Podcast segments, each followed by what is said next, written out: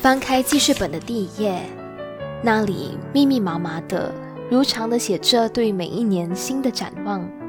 还有一堆等待着被完成的小目标、小理想，甚至是一些不切实际的小梦想。一年三百六十五天过去了，眼看着跨年的烟花在天上绚丽的绽放着，再看着那一些当初怀抱着兴奋和热情写下的 to do list。你又完成了多少呢？你又给自己的愿望清单打上了多少个小勾勾呢？二零二一年，你成为了自己心目中理想的那个谁吗？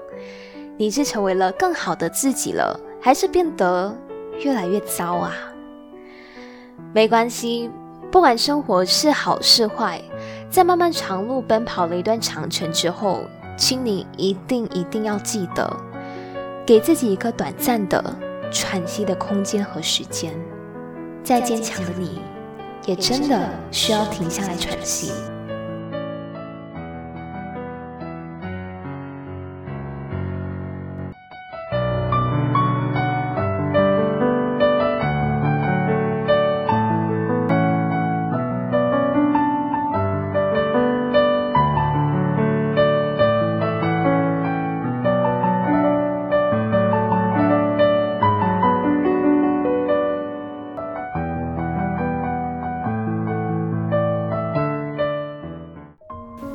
字记录生活，用声音拼凑故事。生活世家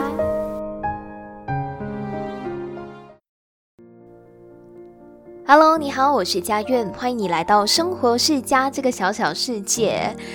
那这是二零二一年第一次跟你打声招呼，也是非常非常久违的，透过节目来跟大家聊一聊。那这一期节目呢，呃，久违的回归嘛，就想要做一个比较 relax、比较 free 一点点的聊天模式。那大家就可以边吃饭啊，边洗澡，或者是哎，你无聊没有事情做的话，哎，不妨可以听一听这一期的节目。我们一起来好好的回顾一下过去一年来，哎，我们自己身边发生的一些比较大的事情，不管是好的、不好的、开心的、难过的。呃，就算是做一个年度总结吧。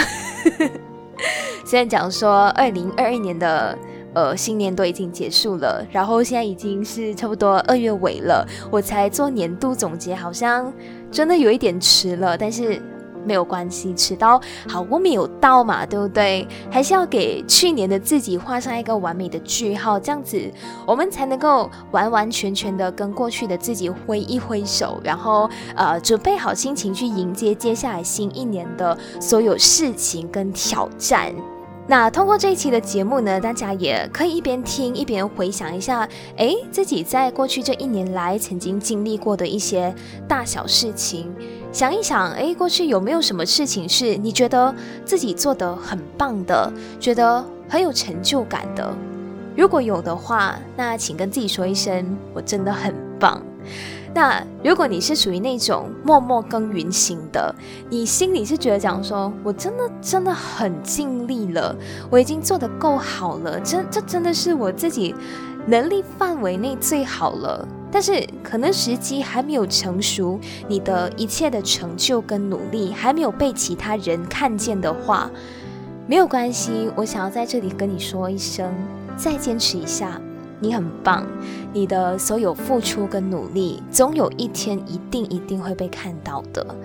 那如果你是觉得讲说自己的二零二一年其实过得真的一点都不好，你很累，好像做什么好像怎么做都不对。没有关系，辛苦你了。不好的一年，其实你都已经这样子挺过来了。接下来的二零二二年，总会有你顺心顺意的那一天到来的。那我们就一起好好的期待一下这个苦尽甘来的一天到来。OK，OK，那大家可以跟我一起仔细的想一想，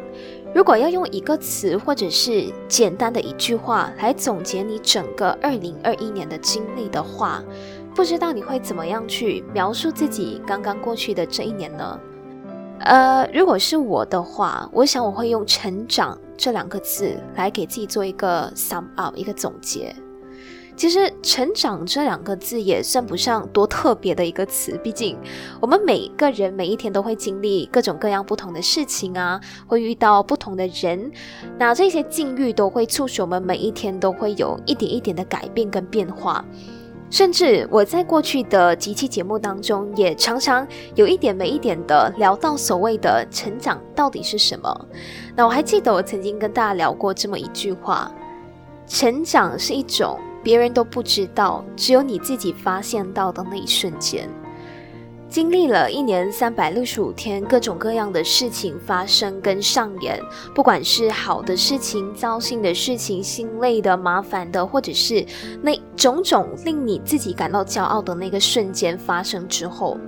很奇妙的是，我好像真的悄悄的在心里感受到，诶，我自己有数一下，成长了那么不少。当然，虽然现在还称不上绝对的成熟啦，但那种改变让我觉得好奇妙哦。而这个改变跟成长的点在于，我觉得自己不管是在面对各种生活上的困难都好，不管是在日常里、职场上，还是在呃一些人际关系的处理上都好，因为我好像真的多了那么一股韧性。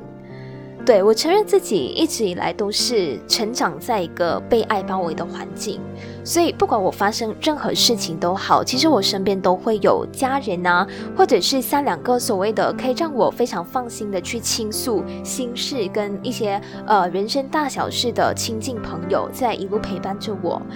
但是因为这几个月属于出远门要去工作的关系嘛，变成有很多事情，不管是大事或者是生活上一些真的很琐碎的小事都好。当我真的遇到了所谓的挫折了，真的面对让我觉得很心累的那一瞬间的时候，其实身边那些最能够及时去帮助到我的人，真的没有办法在第一时间马上就出现在我的身边，为我伸出援手。就变成当下这一些非常困难的时刻，其实根本别无选择，也只能靠着自己的力量去试着化解、去解决所谓的那些难关。那就在刚刚过去的一月份，差不多一月初的时候，我就真的真的在异地他乡发生了一些，我个人觉得很荒唐。也是我人生当中从来都没有发生过的事情，到现在哦，我回想起来，我还是觉得很不可思议。Why？为什么我会发生这样子的事情？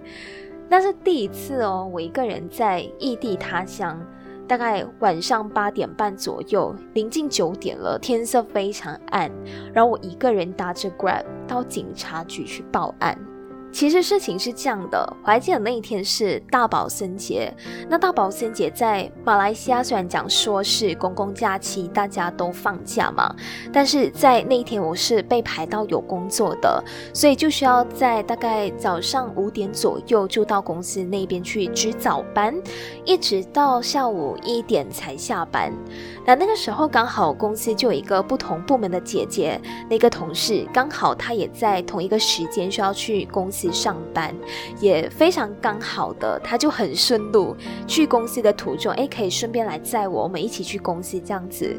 所以那个时候我就搭着他的顺风车去到公司了。那那天也不知道做什么啦，办事特别有效率。自己这样夸自己真的好吗？那大概十二点左右的时候，其实我已经完成手头上所有的工作了，所以就是说我可以提早一个小时下班的意思。那因为那天那个在我来公司上班的姐姐那个同事，她需要值班到下午五点，所以我就像平常那样用步行的方式自己一个人走回家咯。那当我走了大概十五分钟，然后还有差不多七八分钟左右的路程就可以到我租的那个住处的时候，我就像平常那样，开始从我的背包的小格子掏出我的一个小钱包。啊，可怕的事就在这个时候发生了。那个时候，不管我怎么掏，我掏来掏去，掏了很久，我都找不到这个小钱包。那时候我就开始有一点小慌张了。我那时候就站在大马路旁边停下来，好好的把书包放下来，仔细的去搜整个背包。但是当我把整个背包都翻了一遍，还是找不到的时候，其实我就有在猜想说，会不会真的是我不小心大意的把我的这个小钱包落在我同事的车上，还是我很轮准啊，很不小心的放在办公桌上面，忘记放进我的包包里面带回家。所以那个时候，我又重新的返回去，走回去公司，然后再去寻找。那个时候呢，找了办公桌，找了同事的车，找遍了整个新闻部的办公间，找了录音室，很多很多地方找了，就是找不到。那时候就开始慌了，因为我的那个小钱包里面，除了装有我要进入住的地方的 g u house 跟 lobby 的 access 卡之外，还有要进入我那个房子的主钥匙 main key，然后还有进入房间的钥匙。还有最最最重要的就是我的 IC，就是身份证。等同于说，如果我真的找不回这个小钱包的话，我就进不了我住的那个地方，我进不了房子的大门，进不了我的房间，整个就是有家归不得的概念。再加上很重要的那个身份证不见了，你也不知道自己的 IC 是不是被一些有心人士捡去，去干一些非法的事情，用你的名义呀，或者是用你的个人资料去骗取钱财，还是什么之类的。所以那个时候，其实我整个人是处于一个很累的状态，除了是因为很早起嘛，身体上的那种累之外，更多的还是心累，就一直在我的办公桌坐着，一直努力的回想，诶，我今天到底一整天还有去过哪里？也在脑海中盘过、设想过所有我钱包可能会不见的地点，或者是诶，可能在什么样的情况下不见，种种的可能性都在脑袋里面过一遍。但是老实说，因为我那天的行动线其实很简单。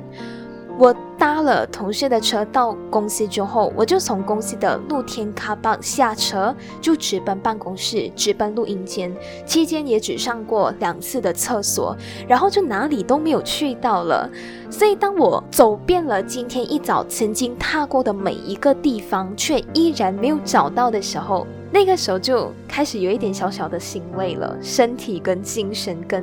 一堆那种心力上非常非常的累。所以找不到的时候，就开始整间公司很大嘛，就从南门走到北门，然后公司又有很多的那个赶 house，就跑了几个赶 house 之后，都说没有捡到，那没有办法之下，就在赶 house 那边做了一个 lost report，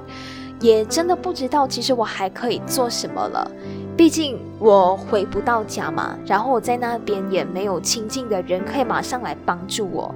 但是幸好的是，在我处在一个非常人生地不熟的情况下，呃，早上那个载我来公司的同事，他就让我 OK，等到他五点下班之后，他尝试陪我去解决这个问题。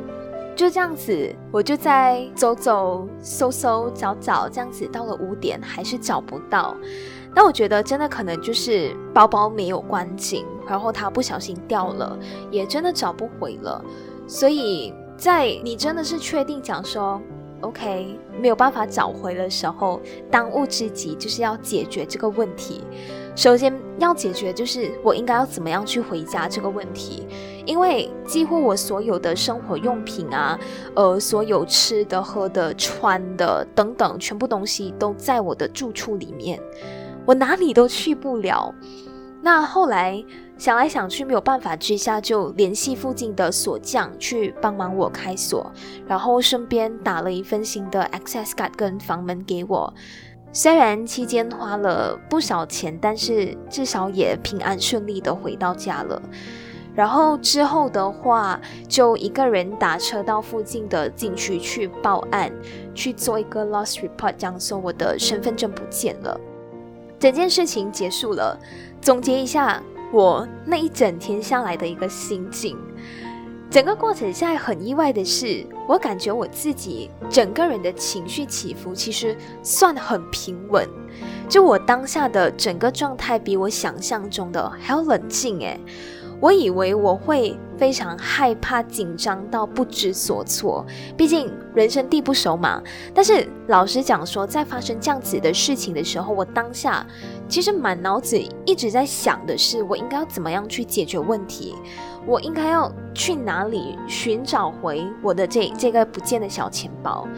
那弄不见钱包了，那就去做 lost report。回不到家，就想着要怎么样先搞到这个钥匙，然后让之后几天的出入不成问题。IC 不见了，下一步应该怎么样？哦，就去报警。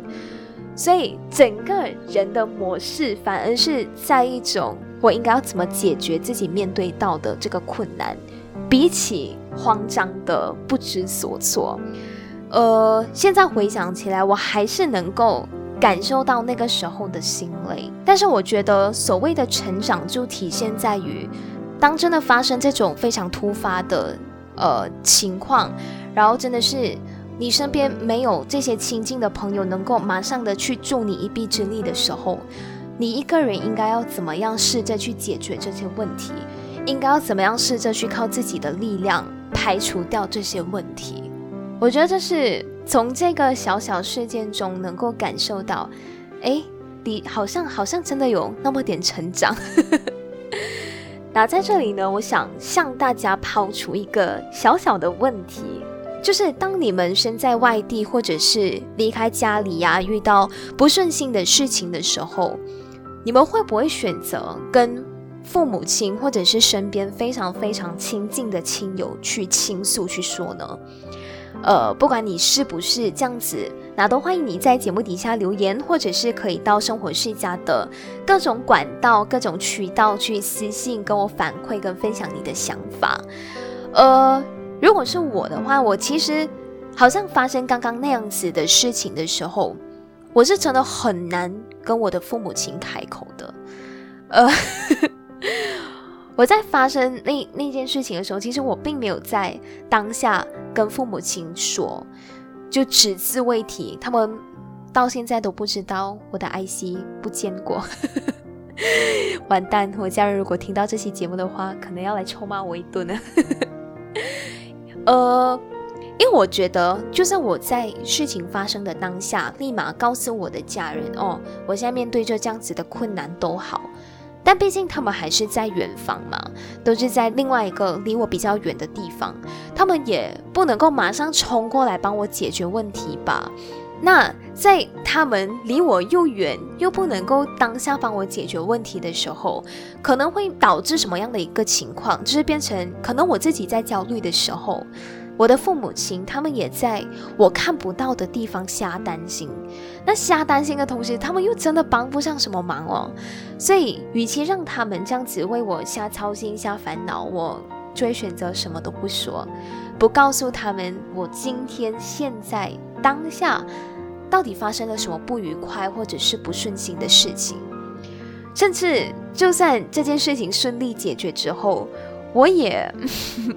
很少会再跟家人提起我曾经发生过诶这些种种不愉快的事情，因为我觉得这些事情其实都已经解决了，就没有必要再搬回那些操心的事，挖出来一个一个跟他们说。但是另外一方面啦，其实我还蛮能够理解那些既愿意跟家人报喜，也愿意跟家人报忧的人。因为毕竟站在这些人的角度来说，家人毕竟还是我们最亲近的那个人，尤其我们的父母嘛，吃的盐比我们吃的米还要多。那或许可能在我们非常手足无措的时候，我们告诉他们：“哎，我遇遇到了这样子、这样子、这样子的困难。”他们就算不能够第一线马上第一个时间出现在我们的面前都好，可能他们真的可以凭着自己多年以来累积的那个经验。能够在短时间内给我们提供最好的解决方案，甚至是一丝丝陪伴的温暖都好，也好过我们这些小孩子像无头苍蝇这样子瞎闯瞎搞瞎处理。而且还有一个点是，呃，其实不分享这个举动，其实它会慢慢累积下来，然后形成我们的一种习惯。第一次当我们遇到大事情的时候，我们会选择瞒着父母。OK，事情度过了，那第二次、第三次、第四次又不说，慢慢的你会觉得讲说，你看我都没有跟他们讲啊，他们也就少了一些烦恼。那我这个举动就是对的，我还不是能够在不给他们添堵麻烦的情况下把这些问题给解决。所以久而久之，你自己心里就会觉得讲说，其实我也真的没有这个必要啊，把自己不开心的一面都摊开来跟家人、跟父母说。但是怎么说呢？还是要站在另外一个角度说的话，家人他毕竟还是我们的家人，父母亲毕竟还是那个从小生我们、养我们的人。要是我们真的什么都不说，什么都不分享，哦，整天只告诉他们讲说我很好啊，我过得不错啊，哎，没有事，没有事，没有事这样子，那就连他们都不知道自己的孩子现在到底处于什么样情况的话，其实站在他们的角度来想，他们也会觉得很落寞，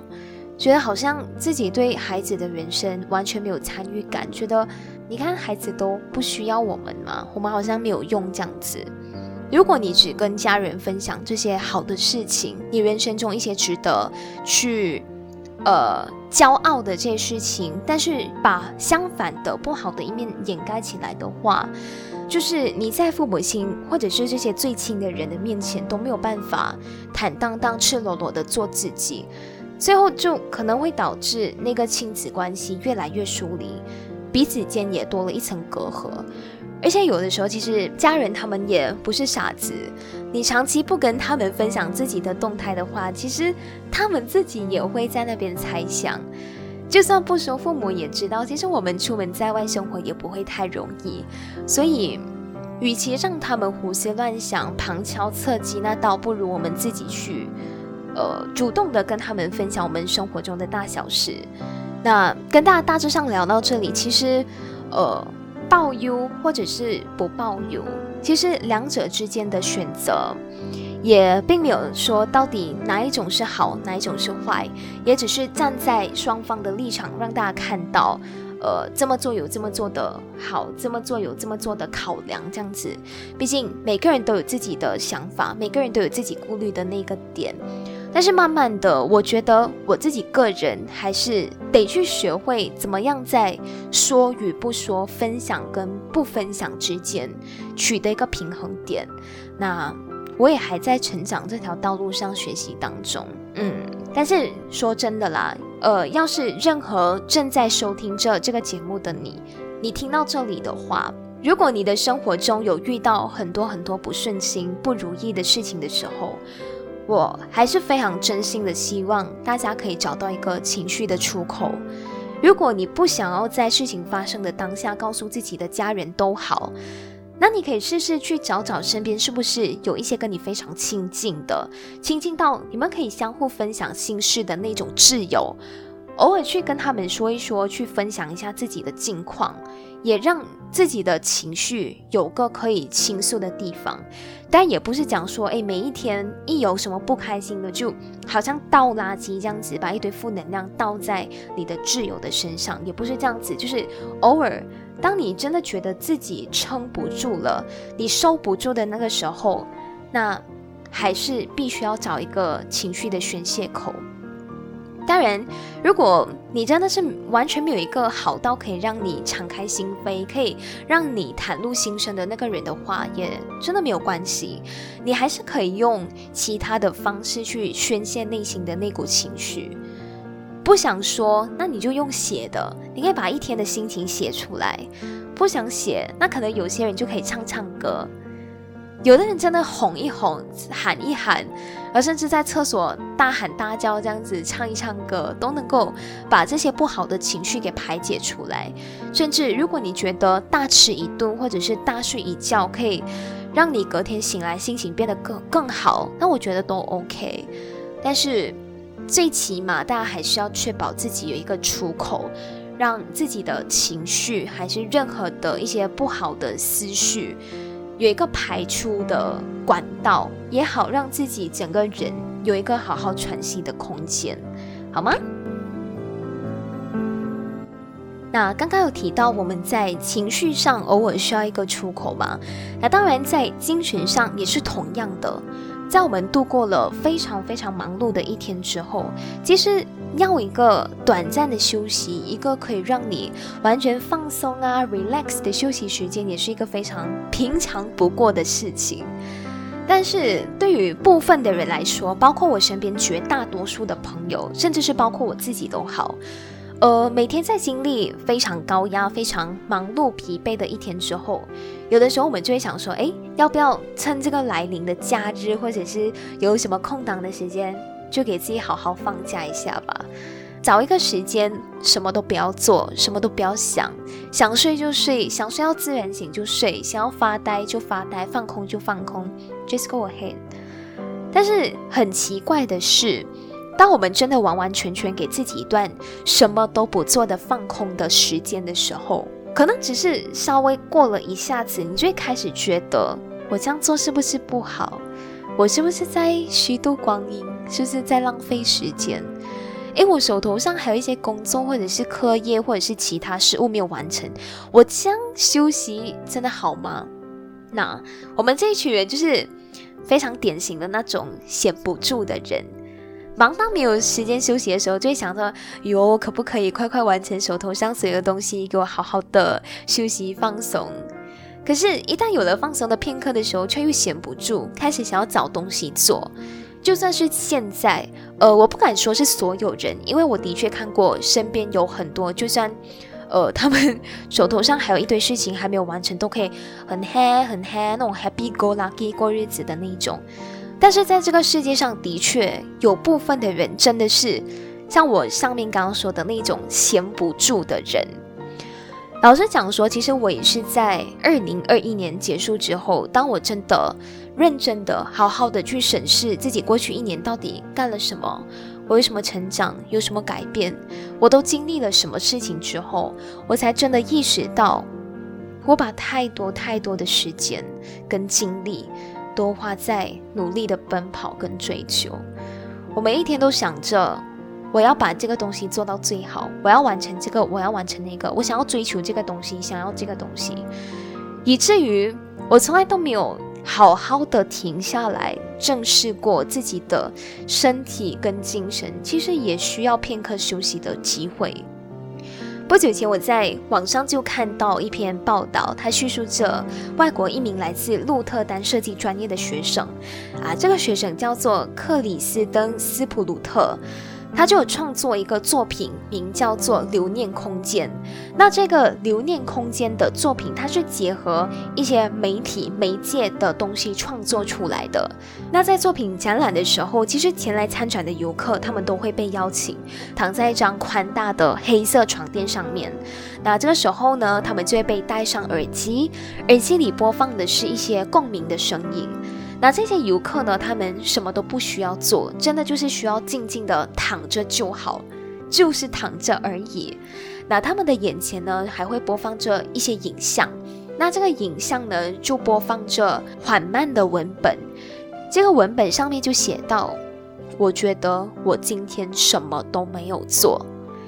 其实这个作品的最主要目的是为了要激励大家进行消极思考。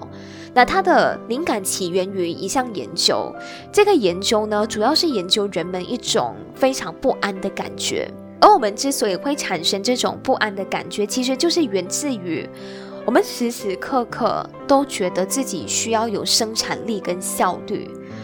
简单来讲，就是当我们都习惯了平时的忙碌、平时快节奏的生活的时候，突然间要你静下来，什么事情都不用做的时候。我们心里反倒会出现一个声音，在告诉着我们：哈，你现在无所事事啊，哈，你现在什么都没有做啊，你在虚度光阴，哈，你是不是变得没有上进心哦？就会有种种这种声音。那这种感觉呢，好像就不知不觉就主宰了很多人的生活。我不知道大家是不是这样的一种人，反正我自己过去以来都是。老实讲，说我是在近几个月来才真的开始慢慢的意识到，原来我们都是人，只要是人，我们就一定需要休息这回事。特别是从上两个月开始，呃，我现在工作的这家公司这个部门，因为陆续有职员他们，呃，因为个人或者是家庭的因素离职的缘故，导致人手非常非常的不足。那我一般都是值午班的嘛，但是碍于这段时间真的是太过于缺人了，我就必须早午班 double shift 这样子一直做，就这样凌晨四点就需要爬起来工作，一直到晚上七点半左右才可以收工。经历了两个月这样子的时间，真的是我第一次感觉到我是那么那么的心力不足。工作完之后，就算我想要做其他的事情，就算我今天。真的很想要做 podcast 的内容，很想要推出新一集的节目都好，那个精神真的完全不允许我做下去。所以在这段时间，我觉得更多的是学会了好好休息。有的时候，其实很多人就会误会讲说：“哎，你不是讲说你有很多东西做咩？为什么你有这个时间躺在这里看戏睡觉？你这样得空的？”这里呢，我真的很想要跟这些人说，休息真的不代表无所事事。偶尔停一停一下你的脚步，它的反面并不是你们口中的虚度光阴。休息真的更不是没有上进心的一个代名词。有多少人因为在意外界对于自己的评论？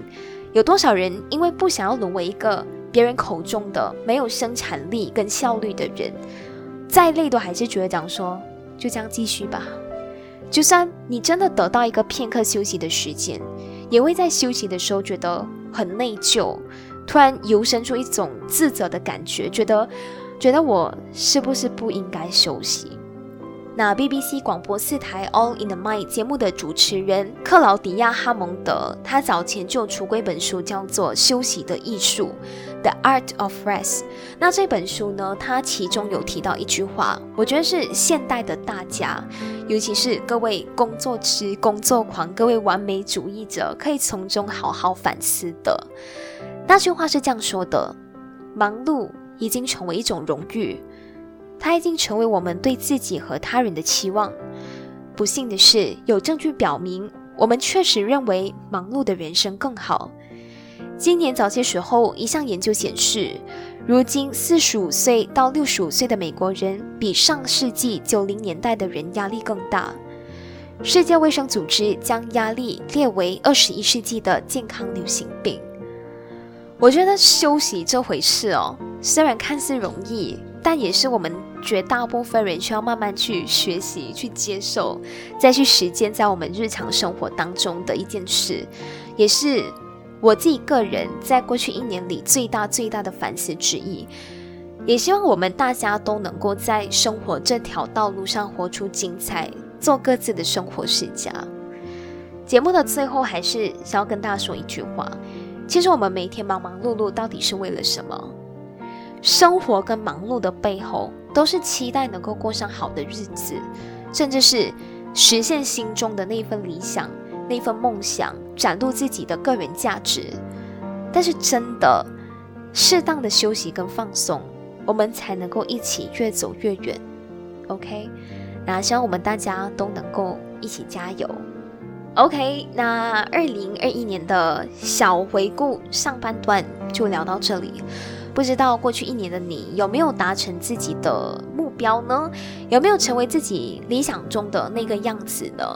都欢迎你上到生活世家的 IG 专业来找我聊聊，又或者是到我想对生活世家说这个特别的管道，这个 Google Form 来填写你自己的一些想要分享的想法。如果你不想要私信我的话，那二零二二年的新展望我们未完待续，拜拜。